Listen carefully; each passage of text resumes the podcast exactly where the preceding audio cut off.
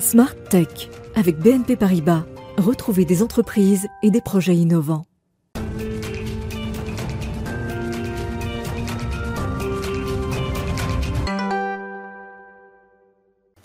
Bonjour à tous et bienvenue dans Smart Tech, votre édition du vendredi. Vous savez, c'est l'occasion de porter un regard euh, différent sur un sujet à travers une personnalité qui l'incarne. Alors vous verrez, mon invité a un profil un peu différent des autres euh, dans Smart Tech. Un jour, il a décidé de quitter le droit, la banque, pour devenir journaliste, plus précisément reporter, aller sur le terrain, témoigner par les mots et les images. Son premier livre, Enquête la guerre des métaux rares, face cachée du de la transition énergétique et numérique, qui a été édité par les liens qui libèrent est déjà un succès, traduit dans une douzaine de pays, décliné en documentaire par Arte pour Arte. Il est lauréat même de plusieurs prix, dont celui du livre d'économie 2018. Mais là, c'est pour son deuxième ouvrage qu'il est en plateau dans Smartech, deux ans d'enquête qui l'amène à publier L'enfer numérique, voyage au bout d'un like chez le même éditeur. Et donc c'est cela euh, dont nous allons parler aujourd'hui. Ce sera la grande interview du journaliste et réalisateur Guillaume Pitron, déjà installé à mes côtés. Bonjour Guillaume. Ensuite, en seconde partie de cette édition, vous retrouverez bien évidemment votre grand rendez-vous entièrement dédié aux technologies et aux enjeux qui touchent à la conquête spatiale. Mais tout de suite, sans plus attendre, on part pour la grande interview de l'enfer numérique.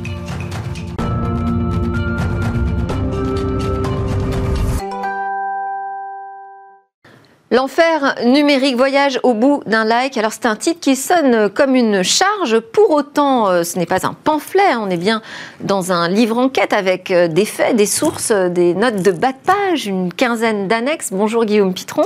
Bonjour Delphine Sabatier. Merci euh, beaucoup de, venir témoigner sur ce plateau à la suite de votre enquête. C'est un livre qui a été publié assez récemment, hein, au début de, de l'automne. Alors, votre enfer numérique, il commence d'abord par tuer euh, un fantasme, le fantasme d'un monde qui serait virtuel, propre, euh, et puis aussi solution à tout. Euh, c'est l'objet du, premier chapitre. Vous plantez tout de suite le décor, hein, notamment à travers les mots de l'expert Frédéric Bordage de greenIT.fr qui dit si on savait c'est monstrueux, c'est grave. Est-ce que vous, en démarrant votre enquête, vous saviez justement à peu près où vous alliez mettre les pieds? Pas tant que ça, en fait. Euh, j'avais cette intuition euh, que la question de la pollution numérique et de la matérialité de ce monde censément virtuel était un sujet auquel il fallait que je m'attaque. Euh, en tant qu'enquêteur, mais aussi en tant que reporter, parce que je n'avais jamais vu ou lu euh, un reporter dire, mais en fait, je vais toucher Internet, je vais sentir Internet, je vais goûter Internet, je vais essayer de confronter mes sens à cette immense machine qui en passe de devenir la plus vaste machine que l'homme n'ait jamais créée pour pouvoir vivre nos vies digitalisées. Mais j'étais pas vraiment sûr de ce que j'allais trouver. Pour tout vous dire, au début, je pensais qu'il n'y avait pas de livre. Et puis, à mesure que j'ai creusé ce sujet pendant deux ans et que je me suis rendu sur le terrain, sur quatre continents, en fait, j'ai un peu comme un origami. Vous savez, j'ai déplié progressivement tous les plis. Et puis, en fait, ce sujet prenait une ampleur absolument colossale. Tout d'un coup, je me suis plongé dans le monde fascinant des centres de stockage de données, des câbles sous-marins. C'est un, c'est un, c'est un, c'est un, une aventure en soi. Euh, la 5G, les voitures connectées, la finance passive. en fait, voilà, j'ai pris la mesure de ce sujet et aussi la mesure de la démesure de l'infrastructure. Ça a été ça votre grande surprise ou il y a eu d'autres phases d'étonnement au cours de votre enquête? Je pense que ce qui m'a le plus étonné dans cette enquête, finalement, globalement, c'est que je me suis retrouvé euh, face à des professionnels de l'infrastructure qui sont des hommes et des femmes euh, qui, au quotidien, euh, travaillent de façon routinière sur des enjeux qui sont absolument colossaux et qui, euh, presque sans plus s'en rendre compte, parce qu'ils y sont habitués, disent des choses hallucinantes sans s'en rendre compte. Je me suis retrouvé dans une réunion comme ça une fois. C'était un salon dédié aux câbles sous-marins parce que l'information passe en fait sous les, sous les mers. Internet est un réseau amphibie. Euh, et ces experts, il y avait deux experts qui discutaient de la meilleure manière de tracer le câble le plus direct entre un point A et un point B à travers les océans pour en fait satisfaire les traders qui investissent à la milliseconde. Et en fait, contourner un rocher, nécessitait de perdre quelques kilomètres par rapport à ce tracé direct. Et en fait, ils étaient en train de se dire combien de millisecondes ils avaient perdu ou gagné en essayant de tracer le, chemin le plus, ou moins direct pour transmettre de l'information, pour transmettre des ordres d'investissement, mais aussi pour transmettre des emails et, des likes. Et là, ces gens-là en parlaient de façon parfaitement euh, sérieuse, naturelle. C'était une discussion d'experts techniques. Et puis en même temps, ce qu'ils racontaient était dingue, quoi. Pour un journaliste, pour quelqu'un qui n'y connaissait rien, c'était absolument dingue. Alors, euh, l'enfer numérique, vous y allez, euh, vous y allez, vous y allez dans tous les sujets, justement, des câbles sous-marins. Euh, le sujet est très vaste, effectivement, mais vous y allez même jusqu'à casser le mythe, le rêve de l'e-démocratie estonienne, hein, qui est un modèle avancé par tout le monde, modèle de e-démocratie par excellence. Vous dites derrière cette simplicité que vous nommez un peu comme douce, on éclipse en fait les moyens pour y parvenir et qu'on oublie que dématérialiser, c'est matérialiser autrement. Absolument. Alors l'Estonie est un exemple intéressant parce que c'est la, la première e-nation. C'est aujourd'hui l'État, l'administration la plus digitalisée au monde. On peut même devenir citoyen de l'Estonie de manière virtuelle et numérique. devenir e-citoyen, et puis euh, il y a toutes sortes de, facilités administratives qui sont permises pour rendre la vie plus facile aux gens. Et il faut, je dire, c'est pas du tout, euh, euh, comment dirais-je, une ode contre le numérique d'écrire ce livre. Objectivement, le numérique, on s'en sert tous les jours, j'en ai besoin. C'est un facilitateur de relations sociales, c'est un, un, bienfait économique. Mais effectivement, l'Estonie bascule en fait, très vite après la chute de, l'URSS, en fait, dans une administration numérique, parce que fait ça, permet aussi de jouer la transparence euh, à une époque où on a peut-être besoin justement de transparence mm. par rapport à, aux, décennies de, soviétisme que quitte ce pays. Et en fait, euh, cette administration-là paraît très fluide, tout est très simple de fait, mais en fait, quand il est question de mais où sont les infrastructures, comment elles fonctionnent, quels sont les risques physiques qui pèsent sur elles, tout d'un coup, plus personne n'est là. Euh, on ne parle pas en fait de cette matérialité, on ne parle pas du comment comment est-ce qu'on fabrique cela Et finalement, euh, l'enfer numérique, numérique c'est une enquête sur le comment. Et euh, on ne parle pas de cette rematérialisation derrière le papier, parce qu'on dit, ah ben oui, mais on économise des tours Eiffel de, piles de papier. Merveilleux, super. De fait, on dématérialise en partie, mais en fait, on remplace le papier par autre chose. On le remplace par euh, les métaux, l'énergie, qui sont nécessaires pour en fait s'échanger des, des, fichiers censément virtuels. Donc on ne dématérialise pas en réalité.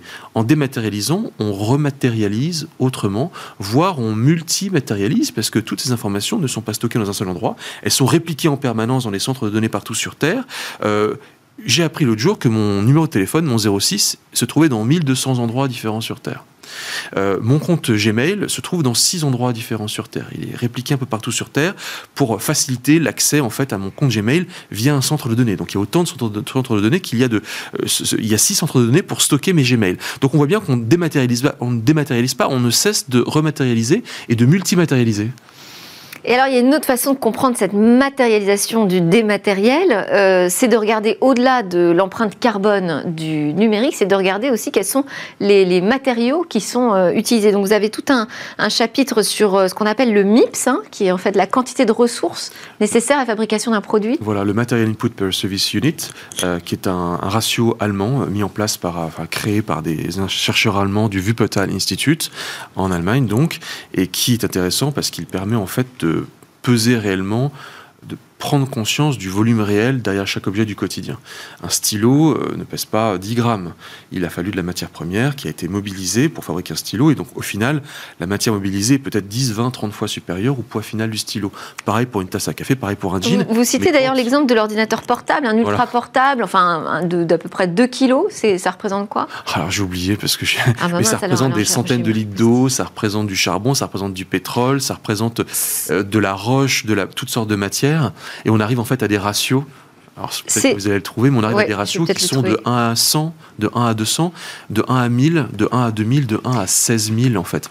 Plus on à des objets connectés, des objets qui sont petits, euh, agréable à porter, agréable à regarder, maniable, plus en fait le leg matériel de ces objets est lourd, parce qu'à l'intérieur vous avez des tas de matières premières, des tas de métaux, vous avez 60 métaux dans un téléphone portable. Ouais, dans 2 kilos donc d'ordinateur portable, en fait ça pèse 22 kilos de produits chimiques, 240 kilos de combustible, une tonne et demie d'eau claire. En fait, ça fait, ça fait, lourd comme sac à dos, justement, et numérique. Ce qu'on appelle un sac à dos écologique. Et en fait, ce dont on se rend compte quand on évoque ces chiffres, Delphine Sabatier, c'est qu'en réalité, plus on dématérialise, plus c'est matériel. Plus c'est virtuel, plus c'est matériel. Le leg matériel en termes de poids, et c'est ce que montre ce ratio, le MIPS, des produits électroniques, est beaucoup plus colossal que n'importe quel autre produit sur Terre. Et donc ce ratio va monter pour une puce électronique. Je vois d'ailleurs que c'est le logo de, la, de votre émission Smart Tech. Et ben en fait, ce, leg, ce, ratio va être le plus élevé qu'on connaisse, de 1 à 16 000. Il faut 16 000 fois plus de matière que le poids final de la puce qui est 2 grammes. Donc pour 2 grammes, il faut 32 kg de matière. Donc plus c'est virtuel, en fait, plus c'est matériel. Alors, deux ans d'enquête, donc sur un sujet très vaste, hein, on l'a dit, on est parti euh, des câbles sous-marins, vous allez jusqu'aux usages. Euh, c'est vraiment montrer la face cachée du numérique, ce que vous faites. Est-ce qu'il y a eu des portes qui se sont euh, fermées lors de votre enquête? Quelles ont été les principales difficultés que vous avez rencontrées? Alors, d'abord, tout dans nos vies connectées procède d'un trou dans le sol. Ça commence par une mine. Il mm. ne faut jamais oublier que euh, dans toutes ces technologies, dans les serveurs, euh, mais également dans, les, dans les, toutes les interfaces que sont les téléphones portables et tablettes, il y a euh, aujourd'hui des dizaines de métaux. Il peut y avoir jusqu'à 60 métaux dans un téléphone portable. Donc du lithium, du cobalt, du graphite, des terres rares, du cuivre, de l'aluminium, du zinc.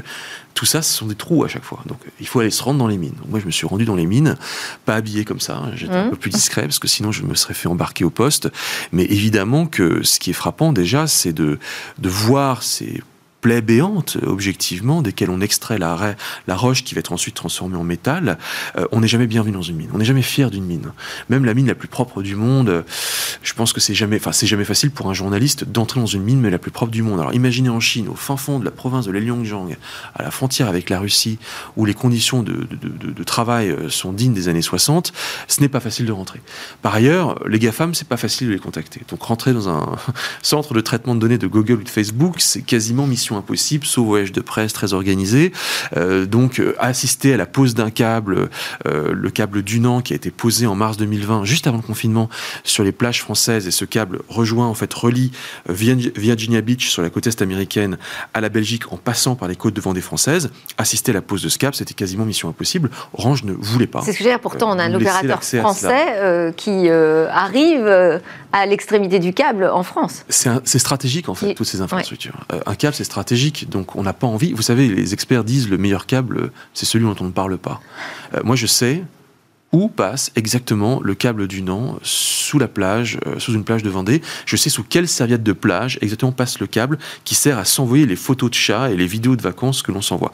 Mais je peux pas le dire, et donc c'est aussi pour ça que c'est difficile de rentrer dans ces infrastructures, de voir où elles sont positionnées, parce qu'elles sont stratégiques, critiques, vitales. Ah, vous dites les GAFAM ne euh, sont pas forcément euh, très friands de communication ou de transparence. Pour autant, ils communiquent beaucoup justement sur l'engagement zéro carbone de leur data center. Ils communiquent beaucoup parce qu'ils ont les moyens. Ils n'ont pas eu envie de vous le montrer? En fait, pour tout vous dire, euh, c'est aussi les limites de. Enfin, peut-être. Euh, à un moment, j'ai fait plusieurs demandes et puis j'ai vu que ça ne donnait jamais rien. Donc, euh, j'ai cessé de faire des demandes. J'ai pas forcément proposé à Google de venir visiter leur centre de données en Californie, dans sur la côte ouest. Donc, voilà. Après des, dizaines ou des centaines de demandes, on va pas forcément en faire davantage. Donc, il y a évidemment une enquête qu'on pourrait continuer sans cesse. Et puis, peut-être qu'un jour, à force d'insister à l'usure, je finirai par avoir Google. Mais c'est sûr que ces infrastructures, enfin, ces entreprises, veulent communiquer parce qu'elles ont conscience de l'enjeu de réputation que ça représente pour elles, de montrer qu'elles ne sont pas des ennemis à la lutte contre le réchauffement climatique, qu'elles sont que leurs technologies qu'elles proposent sont au contraire des outils au service du respect des accords de Paris. Donc cet enjeu de réputation, il la est question, c'est est-ce que c'est juste euh, de la réputation ou est-ce qu'il s'agit euh, vraiment euh, d'actes avec des faits qui vont dans le bon sens? Il y a des actes avec des faits qui vont dans le bon sens. D'abord, quand Greenpeace passe avec son dirigeable au-dessus euh, d'un centre de données d'un GAFAM en disant Il est propre comment votre nuage How clean is your cloud? Ça, ça fait désordre. Quand les employés de Google signent une pétition pour dire il faut que l'entreprise soit zéro carbone très vite, zéro émission, ça, c'est un vrai sujet pour, pour des groupes comme cela. Donc, ils sont obligés d'agir, bousculer de l'intérieur et de l'extérieur et de verdir leur mix électrique. L'électricité consommée par les centres de données c'est énorme. C'est une gigantesque gabegie électrique. Donc à un moment, et on le voit, et je le dis dans le livre, ces entreprises achètent des fermes solaires, achètent des fermes euh, éoliennes, et euh, sont dans une logique de verdissement maximal de leur mix électrique, de façon à ce qu'on ne dise pas que pour prendre un selfie, il faut du charbon. C'est ça le sujet. Et donc oui, il y a un véritable, euh, il y a un véritable euh, engagement de la part de ces entreprises avec beaucoup de greenwashing aussi. Hein, il faut pas se, faut pas se leurrer. Mais pour autant, euh, j'ai constaté les efforts et il faut le dire et je le dis dans l'enquête. Très compliqué aussi de, partir sur des chiffres parce qu'on n'a pas de données, enfin en tout cas on n'a pas de standard de mesure de l'impact environnemental du, numérique. Alors comment est-ce que vous avez pu travailler? Par exemple, si on vous demande bah, au final voyage au bout d'un like, tiens, ça coûte combien à la planète un like Qu'est-ce qui coûte le plus à la planète dans le numérique on n'a pas d'outil de mesure aujourd'hui. Non, et euh, d'abord, un like, je suis incapable de vous dire combien ça coûte, combien en termes de d'émissions de CO2, qu'est-ce que ça représente en termes de consommation d'électricité? Euh, un email, on le sait. Alors, euh, un spam, c'est 0,5 g de CO2. Un email avec une lourde pièce jointe, c'est 20 g de CO2. Un kilomètre en voiture, en moyenne, c'est 120 grammes de CO2. Donc, si vous envoyez un email avec une lourde pièce jointe, c'est comme si vous rouliez 150 mètres en voiture multiplié par le nombre de mails que vous êtes susceptible d'envoyer à plein de personnes en copie. Il euh, euh, faut avoir conscience de ça. Il y a aussi des controverses sur les chiffres. Hein. Énormément de controverses sur les chiffres. Là, ce que je vous cite sur le mail, c'est Franchement, si je vous le dis, c'est que ça a été blindé. Mais, euh, mais après, oui, évidemment. J'ai vu qu'il y a un gros travail de sourcing, oui. J'ai passé un temps fou à tout faire sourcer. Je pense que le, temps du sourcing et de la relecture par les experts, euh, par les fact-checkers, les vérificateurs de faits, c'est des mois de travail après la fin de l'écriture du livre. Effectivement, il y a énormément de débats sur le coût de la vidéo en ligne. Euh, ça, ça a donné l'objet de batailles homériques entre le Shift Project, qui est un groupe de réflexion français qui a publié des chiffres qui ont été extrêmement discutés par des, des, des, des critiques. Donc du coup, je ne suis même pas allé dans ces chiffres-là pour justement éviter de me faire engueuler. Le premier qui dégaine un chiffre, Delphine Sabatier, de toute façon, il se fait engueuler. Parce que c'est la jungle. La réalité, c'est qu'on parle d'intelligence artificielle, on parle d'informatique quantique, on parle d'apprentissage profond, on parle de supercalculateur, et personne ne sait le coût d'un like. Parce que l'industrie n'a pas forcément envie de le savoir. Parce que c'est dérangeant de se mettre face à ces chiffres-là, qui tout d'un coup nous mettent face au coût réel du virtuel. Et donc, on arrive sur un terrain qui est complètement neuf, où c'est la jungle, où il y a un besoin de formalisation, de chiffres, de métriques opérationnelles dans les entreprises.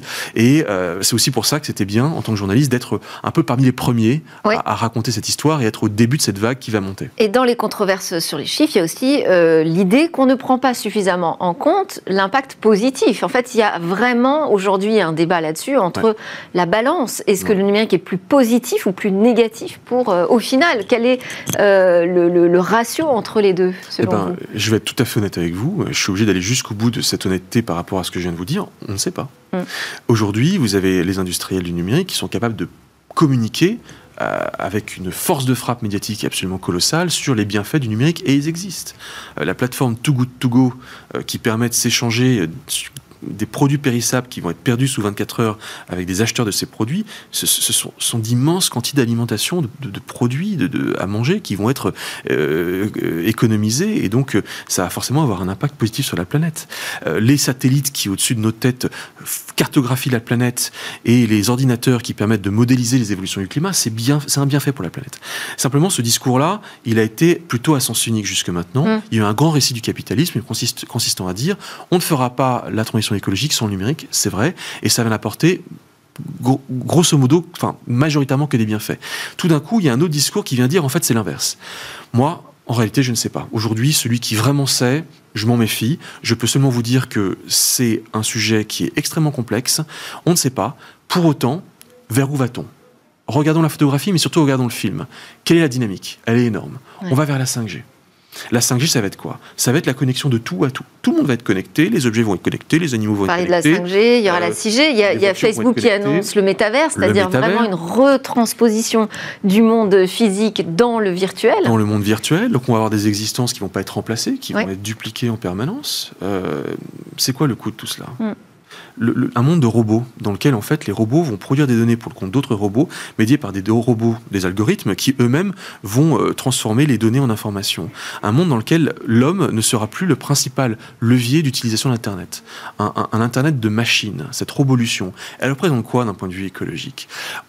Impossible de répondre à cette question. Mais en fait, on est face à des défis qui sont vertigineux et la dynamique aujourd'hui de cet impact matériel, elle, s'inscrit forcément dans une hausse, sauf révolution technologique majeure, ce qui peut se produire. Hein. On pourra demain peut-être stocker l'information dans l'ADN, peut-être que on n'aura plus de besoin de câbles pour transmettre de l'information si jamais l'informatique la, quantique, la, physique quantique permet de, faire de la transmission sans transmission, comme on dit. Mais logiquement, on va vers un accroissement de cet impact matériel. Donc vraiment le sujet de la l'impact matériel de la pollution du numérique, c'est l'un des grands sujets écologiques des 30 prochaines années. Alors, vous essayez d'ailleurs euh, de proposer euh, plusieurs euh, futurs numériques, plusieurs options envisageables, envisagées déjà aujourd'hui.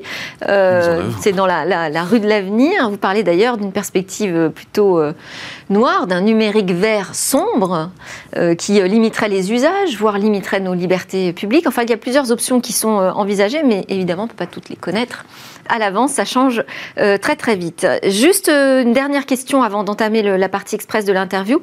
Quel est le niveau de maturité de la France et de l'Europe sur ces questions d'impact environnemental du numérique? D'une manière générale, on est tous en retard tous dans le monde entier par rapport à, ces enjeux-là. La prise de conscience est tardive parce qu'on a été embrumé par le cloud, la dématérialisation, le virtuel, euh, ces beaux téléphones portables. Donc euh, on est en retard. Pour autant, je dirais que les pays scandinaves sont les premiers, dès les années 90, à avoir posé des labels de numérique responsable et à les avoir développés jusqu'à aujourd'hui, notamment en Suède. Les Allemands, les Français sont plutôt en avance par rapport au reste du monde, bien plus en avance selon moi qu'aux États-Unis ah sur la prise, quant à la prise en compte, la, la, la, la de ces problèmes-là. Et d'ailleurs, en France, il y a une loi qui sera probablement bientôt votée à l'Assemblée nationale, à l'initiative d'un parlementaire LR, sur le numérique plus responsable. Qu'est-ce qu'on fait pour limiter l'impact écologique des smartphones, des centres de traitement de données, et ainsi de suite. Donc il y a, il y a, il y a, une évolution qui, on le voit, est, est quand même positive dans cette prise de compréhension, y compris, voire peut-être même surtout en France. En tout cas, vous nous avez permis de continuer, nous, euh, Smartech, à tirer ce fil de l'impact environnemental du numérique. Juste pour terminer, euh, des petites questions express un peu plus personnelles. Vos rêves, Guillaume Pitron? C'est une immense question parce que ça rejoint la question de l'imaginaire, euh, l'imaginaire collectif. moi, mon rêve, je pense que ce serait tout simplement, une, en fait, moins de plastique. Je suis très très marqué en tant que reporter par la pollution plastique qui est devenue un fléau absolument mondial. Moins de plastique. Est-ce que vous avez euh, une interrogation très forte? Est-ce que je suis dans le vrai dans, ce que je vous raconte? Tous les jours, je doute. Voilà. J'essaie d'être sincèrement dans la, la j'aime pas la vérité, la justesse, la précision, l'exactitude. Bien, bien, bien, évidemment, je me fais engueuler. Euh, c'est pas simple euh, de faire ce métier. je vais au combat. je prends les gens à rebours. je me fais critiquer, discuter, bousculer. Est-ce que je suis dans le vrai? Est-ce que je suis sincère? Moi, c'est une question que je me pose tous les jours. Et selon vous, la prochaine révolution environnementale, ce sera quoi? Quelle question immense. Mm. Euh, en fait, c'est une, une, révolution de nos modes de conscience, de, nos, de, nos, modes de vie et de nos consciences. Je pense qu'on on perçoit les révolutions environnementales comme des révolutions technologiques. Euh, les technologies vertes vont nous sauver, les technologies numériques vont nous sauver. Albert Einstein a cette phrase magnifique qui dit on ne règle pas un problème avec les modes de pensée qui l'ont engendré quel nouveau mode de pensée pour accompagner ces nouvelles technologies? Donc quel mode de, quel mode de consommation, quelle, quelle révolution de nos consciences? Je pense que c'est là-dessus que ça va se jouer et pas sur la prochaine technologie de stockage de l'électricité, de stockage des données ou le prochain téléphone, l'iPhone 19, qui sera plus efficient que le précédent. Eh bien, pour avancer dans cette prise de conscience, je vous invite à lire euh, Guillaume Pitron, donc journaliste, auteur de L'enfer numérique voyage au bout d'un like, édité par les liens qui libèrent. Merci beaucoup Guillaume Pitron pour cette grande interview. Merci à tous de nous avoir suivis. C'est l'heure du grand rendez-vous dans l'espace. Moi, je vous dis à lundi. Excellent week-end.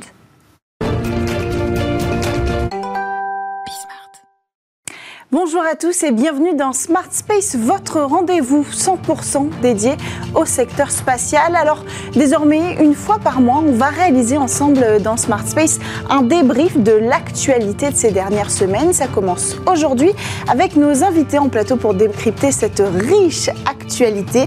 À ma droite, Maxime Puto, conseiller espace et industrie chez Euroconsult. Bonjour. Bonjour. Bienvenue sur euh, le plateau de Smart Space. Et puis avec vous, euh, Mathieu Luino, consultant senior en stratégie chez PwC Space Practice. Bonjour. Bonjour. Bienvenue sur euh, le plateau. Alors, pour ouvrir le bal de ces actualités qu'on va traiter aujourd'hui, il y a Jeff Bezos qui a annoncé cette semaine le lancement de son projet Orbital Reef, qui donc sera une station orbitale privée qui va tourner autour de la Terre. Et puis juste avant lui, trois entreprises américaines ont annoncé elles, la Starlab, la Starlab, qui sera aussi une station privée celle-ci, elle arrivera avant, pour 2027. Donc, est-ce que ça veut dire que désormais, les agences étatiques seront, euh, nécessairement obligées de passer par des euh, entreprises privées pour pouvoir euh, envoyer dans l'espace, ou du moins accueillir dans l'espace leurs astronautes? Maxime. Ce qui est sûr, c'est que du côté de la NASA, en tout cas, elle cherche justement à s'appuyer sur les entreprises privées, prenant conscience que l'ISS, la Station Spatiale Internationale, a une durée de vie limitée. Mhm. Euh, elle est faite, elle aujourd'hui, elle est opérée avec des partenaires étrangers, mais la NASA prend conscience que, avec cette fin de durée de vie, il va falloir anticiper, Mhm. tout en, au même moment où la NASA se concentre vers la Lune, elle veut continuer à être présente en orbite basse et elle veut s'appuyer sur son industrie, qui d'ailleurs montre des capacités techniques à pouvoir euh, fournir ce genre de services. Mathieu Luneau C'est vrai que ça suit d'ailleurs une, une tendance qu'on observe de- depuis plusieurs années qui va vers une privatisation progressive. Ça a commencé par des partenariats publics-privés euh, à bord de la Station spatiale internationale. Et puis aujourd'hui, comme, on- comme vous l'avez mentionné, on va vers une privatisation de ce genre de, Hmm. de, de- de stations euh, en orbite. Mais ça pose pas de problème stratégiquement euh, pour les agences d'être obligées de passer par des acteurs privés aux intérêts privés et lucratifs euh, pour euh, opérer euh, de ces, astronautes dans l'espace. Ça veut dire que pour des missions scientifiques, on dépendra quand même de l'autorisation de ces entreprises privées pour les héberger. Je suis pas sûr que ce soit vraiment un, un problème. D'abord, il n'y a pas vraiment de d'obligation en soi pour, pour les agences spatiales nationales. On voit qu'elles ont quand même sur les grands programmes scientifiques leur propre station spatiale. Pense au Lunar Oui. Gateway, par exemple, en orbite de Oui, mais elle sera en orbite lunaire et pas en orbite terrestre. Effectivement, mais euh, l'avantage, je dirais, c'est que ça va permettre d'élargir le champ des, le champ des possibles, et notamment pour ces agences gouvernementales qui vont pouvoir faire davantage à moindre frais dans un contexte budgétaire qui est de plus en plus restreint pour elles. Hum, donc ce Aujourd'hui, le modèle plutôt- économique de ces stations-là, il est quand même beaucoup, beaucoup tourné vers les agences, un petit peu plus vers le secteur privé. Donc, évidemment, les, les fournisseurs, les propriétaires, de ces, les opérateurs de ces, stations-là Mm. s'adapteront et écouteront les besoins des agences qui sont euh, les grands Oui. argentiers de. Donc ces c'est plutôt une bonne nouvelle en fait, cette multiplication de, de projets de, C'est une optimisation privées. en fait euh, assez efficace d'une industrie qui a des moyens et qui a une volonté. Et, euh, même si on, et même en regardant les milliardaires, ils ont même un agenda qui est un petit peu différent de celui des agences, mais même Elon Musk est capable de s'adapter à l'agenda de la NASA.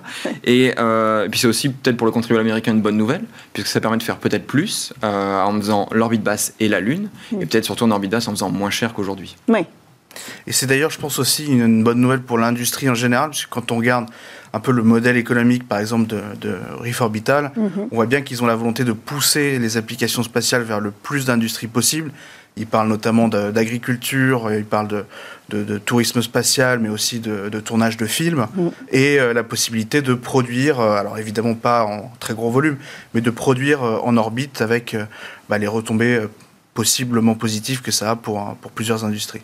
Alors on passe à l'actualité suivante. En ce moment même euh, se tient, et pour la première fois euh, aux Émirats arabes unis, euh, un rendez-vous, une grande messe euh, de la communauté spatiale internationale. C'est l'IAC, donc le Congrès international de l'astronautique. C'est la première fois qu'il a lieu à Dubaï. Tous les acteurs se sont rués là-bas, privés comme publics. Alors je dis tous, mais est-ce qu'on avait une délégation française à Dubaï, du gouvernement français? Il y a, il y a une délégation française, et c'est d'autant plus important que l'année prochaine, c'est euh, la France qui accueillera euh, l'IAC, euh, Mhm. Porte de Versailles, en 2022. Alors qu'est-ce qui se joue là-bas?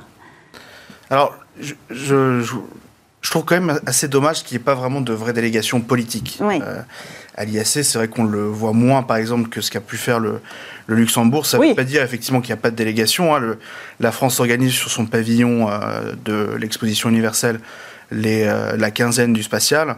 Et elle a en plus mobilisé son réseau diplomatique pour organiser les, les French Space Days, qui se terminent d'ailleurs aujourd'hui, hein, avec le, le concours du service économique régional de Business France. Donc euh, c'est quand même dommage qu'il n'y ait pas euh, davantage de soutien, je dirais, politique sur Oui. place. Oui. C'est vrai que vous parlez du Luxembourg, le ministre de l'économie y était, avec toute une délégation. Pourquoi on n'a pas le ministre de l'économie français? C'est euh, Il faudrait? Ce serait nécessaire stratégiquement? Moi, je pense que ce serait, ce serait nécessaire parce que je, je pense qu'on peut regretter qu'il y ait parfois euh, beaucoup d'effets, euh, je dirais, d'annonces de, financement qui, qui sont très bien, que je pense que tout le monde salue. Mais un soutien politique derrière serait sans doute le bienvenu. Hmm. Euh, faire à l'image de ce que font d'autres Hmm. d'autres grandes puissances, ce serait un signal assez fort et positif euh, envoyé à nos, à nos industries. Il y a un agenda spatial euh, politique qui est extrêmement chargé, avec euh, la, la préparation de la prochaine ministérielle de l'ESA, la présidence tournante de l'Union européenne que la France va prendre. Évidemment aussi le- peut-être le contexte présidentiel qui est dans un contexte un petit peu plus lointain, même si c'est dans six mois, Ouais, euh, qui peut aussi expliquer euh, cette absence. Ouais. Donc il y a, y besoin quand même d'avoir des ambassadeurs, mais on n'est pas prêt à les C'est, fournir. c'est, la, L'IAC, il faut voir l'IAC comme un événement euh, international où euh, la plupart des acteurs institutionnels sont là en fonction, euh, en fonction du lieu de l'événement. Et je dirais que la dimension politique, elle est encore plus importante cette année à Dubaï, avec déjà une, le mhm. premier IAC depuis deux ans. Et puis aussi Dubaï, qui, les Émirats en tant que puissance spatiale, qui ont mis énormément d'efforts de budget, mais surtout de communication autour de l'activité spatiale, que ce soit l'envoi d'une sonde vers Mars, que ce soit l'envoi de deux astronautes et bientôt d'une astronaute dans la Station spatiale internationale, et bientôt d'un rover autour, euh, sur la Lune. Il y a beaucoup d'efforts et beaucoup de communication politique. C'est un petit peu regrettable que la France ne euh, soit pas au rendez-vous. c'est vrai que c'est pas anodin que ça se passe à, Dubaï. Vous faites bien de le préciser, Maxime. Alors on enchaîne avec notre prochaine actualité. C'est l'Agence spatiale européenne qui a annoncé la création, la direction de la commercialisation, de l'industrialisation euh, et de l'approvisionnement c'est une femme française, Géraldine Naja, qui va prendre la tête de cette euh, direction. Est-ce que c'est le signe que l'Agence spatiale européenne veut prendre part à cette nouvelle économie qu'est le New Space? Bah, en, fait, c'en est le signe, mais c'est surtout en fait la traduction institutionnelle et organisationnelle de quelque chose qu'on observait déjà depuis plusieurs années au sein de l'Agence spatiale européenne, avec cette volonté de pousser davantage le spatial vers l'industrie, hmm. et notamment vers les applications euh, qu'on peut dériver, par exemple, de l'utilisation des données spatiales, hmm. avec cette idée de vraiment le pousser vers de nouveaux, euh, de nouveaux secteurs. On peut penser à la biopharma, au tourisme, même, par exemple au secteur des jeux vidéo. Hmm. donc ça, c'est en fait la traduction euh, organisationnelle de ce, de ce mouvement qui est en marche en réalité depuis, depuis quelques années déjà. Oui, mais ce que. L'ESA est déjà euh, extrêmement impliqué sur cet aspect-là, mais plutôt orienté dans, dans, le cercle des activités spatiales. Vous avez une direction des télécommunications qui est extrêmement active. Portée par Elodie Vio. Tout à fait, et qui, euh, qui pousse pour euh, à, chaque, à, chaque, fois des financements et des contrats de recherche qui, sont, qui ont à chaque fois un angle économique extrêmement important. Mhm. Nous sommes d'accord pour financer de la recherche à condition que celle-ci ait un potentiel de marché et des applications. Et c'est vrai qu'avec cette nouvelle direction, il y a un coup d'accélérateur qui est mis sur la commercialisation au sein du spatial mais pas que. Hmm. Alors, ce qui est intéressant de noter, c'est que l'ESA, dans, dans, la présentation de cette nouvelle direction, parle de favoriser une nouvelle économie plus verte. Qu'est-ce que ça vient faire là? Mais il y a un enjeu pour le spatial de, de participer à, à, cette, à cette tendance-là. Mhm. Et sur, à bien des égards, le spatial a une vraie contribution. Mhm. Euh, une bonne partie des variables du changement climatique, par exemple, ne peuvent être euh, observées que depuis l'espace. Mais au-delà de ça, il y a des technologies spatiales qui peuvent, être, euh, qui peuvent contribuer à la transition écologique. Euh, il y a, et il y a aussi beaucoup de savoir-faire qui peut être mm. importé depuis ces deux industries dans le spatial. Donc il y a vraiment un intérêt pour le spatial, je dirais, d'améliorer sa place, d'apporter aussi de la valeur ajoutée. Et dans une certaine mesure aussi de, se légitimiser dans la mesure où, avec certaines applications ou certaines entreprises qui peuvent euh, mener aujourd'hui des, activités spatiales très visibles qu'on pourrait peut-être juger de futiles, par exemple le tourisme spatial. Mhm. Il y a un besoin de se différencier et de montrer que le spatial, c'est pas que jeter des euros et des dollars dans, mhm. l'espace, c'est du travail, c'est des emplois, c'est une industrie, mais c'est aussi au bénéfice de la société et de la transition écologique. Et d'intégrer ça à la direction qui va se tourner vers le New Space, qu'est-ce que ça veut dire? Ça veut dire que désormais, le point de vue euh, de l'ESA, ce sera de penser écologie dès la création des projets? Je pense que ce sera de penser application euh, euh, durable, écologique de ces projets qui seront, euh, enfin qui sortiront de ces, de ces nouvelles mm. directions et de ces nouveaux programmes. et encore une fois, comme, comme ça a été dit, c'est un moyen aussi pour les de justifier son, son existence, de justifier des crédits supplémentaires. Et on voit bien que l'ensemble des, des, des, États qui sont partenaires de l'Agence spatiale européenne ont aussi ces enjeux environnementaux et digitaux, parce qu'il y a aussi la dimension digitale qui a été mise en avant au cœur de ces problématiques-là et ça justifie aussi leur contribution euh, à l'Agence spatiale européenne et éventuellement une demande de, crédit supplémentaire. Hmm. Alors on poursuit. On a parlé tout à l'heure euh, de financement. Vous avez un petit peu mentionné euh, Emmanuel Macron, les annonces en tout cas récentes. Donc on va parler euh, de ce plan France 2030. Emmanuel Macron l'a dévoilé il y a quelques semaines en annonçant 1,5 milliard pour porter le secteur spatial français. Alors on en a parlé la semaine dernière. On a fait une émission sur le sujet, mais à ce moment-là, on ne savait toujours pas comment cet argent allait être redistribué. Est-ce qu'on en sait un petit peu plus aujourd'hui? Alors on en sait un petit peu plus. On a un début de ventilation euh, qui a été euh, détaillé. On sait qu'il y a une partie qui ira donc vers des fonds d'investissement. On sait qu'il y a 200 millions d'euros qui sont fléchés a priori vers, euh, vers les mini-lanceurs par exemple. Mhm. à mon sens, c'est pas suffisant et c'est vrai d'ailleurs pour les autres programmes de France 2030. Il y a un manque de, granularité et de clarté sur qui sera bénéficiaire de quoi et quelles sont les, les priorités stratégiques pour l'État. Pour en matière de, spatial dans ce, dans ce plan-là. Et je trouve que c'est dommage que ça fait perdre un petit peu en mm. qualité, en visibilité au programme. Pourtant, il a parlé, il a mentionné New Space. Hein. Ah bien, euh, et à de multiples occasions, euh, à la fois dans le cadre général du discours, en citant le spatial comme un vecteur d'innovation, de croissance, mais aussi évidemment dans le cadre du, du neuvième objectif qui, qui, vient d'être évoqué. le diable sera dans les détails. souvent dans l'État, on dit que l'intendance suivra. Non, et le, chef de l'État sera jugé justement sur la distribution et la ventilation des budgets, mm. parce que ça, ça déterminera évidemment les succès et, aussi, et, et, les priorités de, ce budget-là. Et je pense même qu'au-delà justement de seulement regarder cette, cette, enveloppe globale qui a été débloquée pour le spatial, il faut aussi s'intéresser à quels mécanismes, notamment contractuels, seront mis en place derrière, parce qu'il ne faut pas oublier que le, le succès de, de, la NASA, de la DARPA aux États-Unis, c'est pas seulement la conjonction de cet effort budgétaire euh, public et privé, mais c'est aussi une façon intelligente de euh, mettre en concurrence les différents acteurs. Et c'est là-dessus aussi qu'il faut euh, attendre l'État français et pas seulement sur euh, des lignes de hmm. crédit budgétaire supplémentaires. Si ça devait être juste un plan parmi d'autres, comme on a pu déjà en voir dans le passé, ça serait un petit peu dommage. Oui. Alors vous avez parlé de fonds d'investissement, ça fait partie des actualités aussi et, de, ces, de ces pistes de, financement de, ce secteur du New Space. On a eu plusieurs lancements ce mois-ci de fonds d'investissement, dont le fonds Cosmic Capital, qui va être géré par Carista. On va écouter, on a appelé Olivier Dubuisson, qui est le président de Carista, au moment du lancement du, fonds d'investissement Cosmic Capital. Écoutez-le. Pour pouvoir euh, euh, trouver des belles sociétés, euh, nous devons élargir le scope d'investissement à l'Europe. La France est, certes un très beau pays pour le, New Space, mais on, ne veut pas s'interdire à trouver des sociétés en Europe.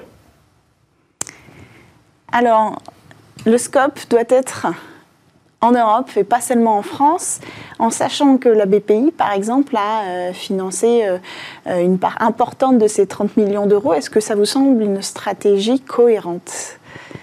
Ça serait trop bête à mes yeux de se limiter au, cadre européen, au cadre national. Mm. Et, aujourd'hui, le spatial, il se fait évidemment à l'échelle européenne. Évidemment, l'argent du contribuable doit être euh, utilisé à bon escient et il faudra, face à deux opportunités, justifier euh, hmm. un investissement dans, un sens ou dans un autre en fonction de l'opportunité, de la maturité de la société, puis peut-être aussi sa, nationalité. Oui.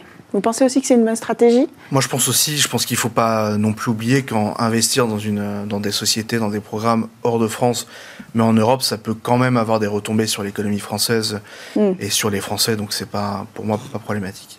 Bon, alors on poursuit avec les consortiums, et c'est un sujet qui vous concerne directement. Euh, la naissance de plusieurs consortiums a été euh, annoncée euh, ce mois-ci, enfin en tout cas une en particulier, pour répondre eh bien, à l'appel d'offres de Thierry Botton pour la construction d'une constellation de satellites de communication européenne. Ce consortium, c'est New Symphony, un consortium mené par la start-up Labs et Euroconsult que vous représentez aujourd'hui. Alors le jour de l'annonce, on a appelé Jonathan Gallic, cofondateur d'Unseen Labs. Euh, écoutez.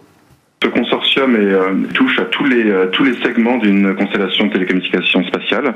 Donc on parle évidemment de lanceurs, de satellites, mais aussi de terminaux utilisateurs au sol, euh, de charges utiles de télécommunications, de systèmes embarqués, de cœurs de réseau 5G et, tous les flux sécurisés qui vont avec pour proposer un beau projet à la Commission.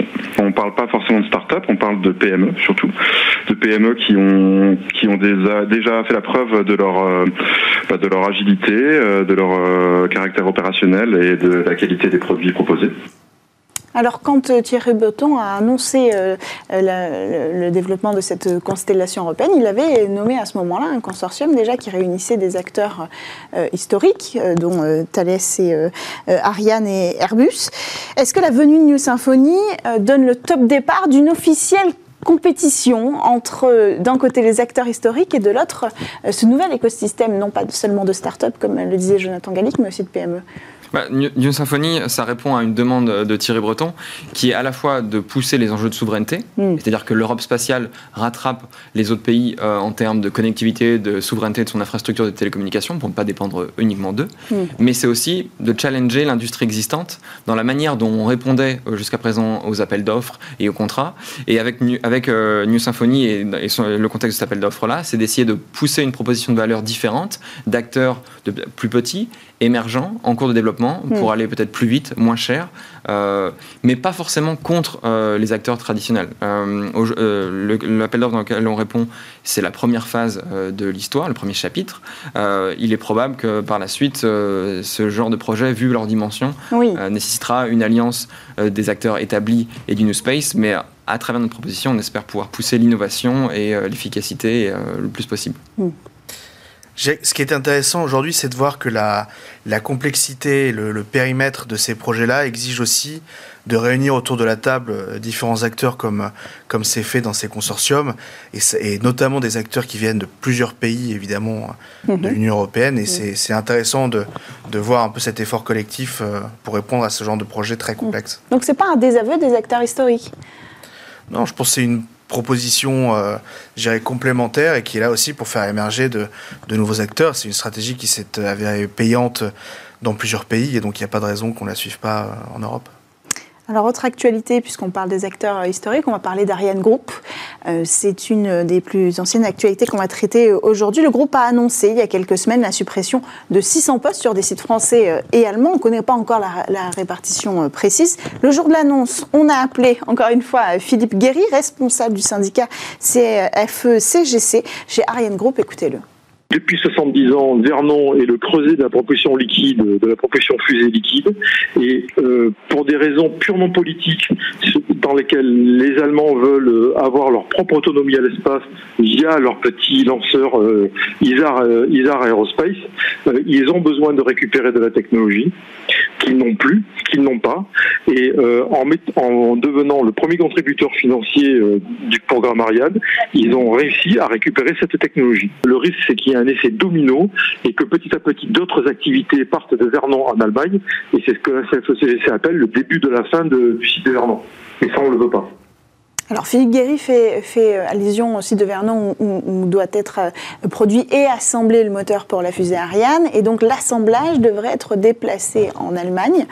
Est-ce que euh, c'est le résultat d'une mauvaise stratégie de financement, une stratégie française d'investissement, cette délocalisation, une partie de cette déloca- délocalisation du site de Vernon?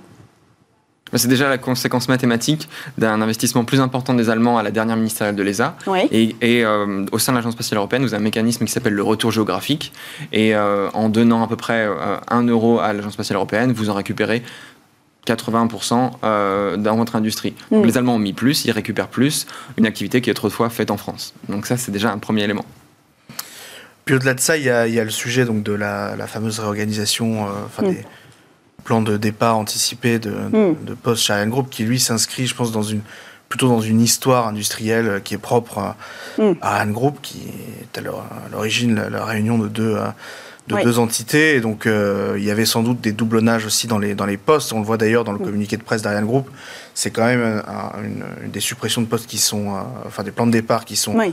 euh, transversaux sur plusieurs directions, sur des postes euh, de, de- de gestion. C'était une réorganisation Donc, nécessaire. Je pense que la réorganisation Ouais. était Ouais. nécessaire de, de. Ce sera le mot de la fin. On arrive à la fin de cette émission. On aura encore eu le temps de, traiter beaucoup d'actualités. Un mot quand même sur Thomas Pesquet qui ce mois-ci a pris le commandement de l'ISS. C'est la première fois qu'un astronaute euh, qui est français prend le commandement de l'ISS et ça vaut le coup quand même de rappeler qu'à l'heure actuelle, autour de la planète, euh, c'est un astronaute français qui dirige la station spatiale internationale. Merci à tous de nous avoir suivis dans cette euh, séquence Smart Space. Vous retrouvez votre émission Smart Tech dès lundi sur Bismart.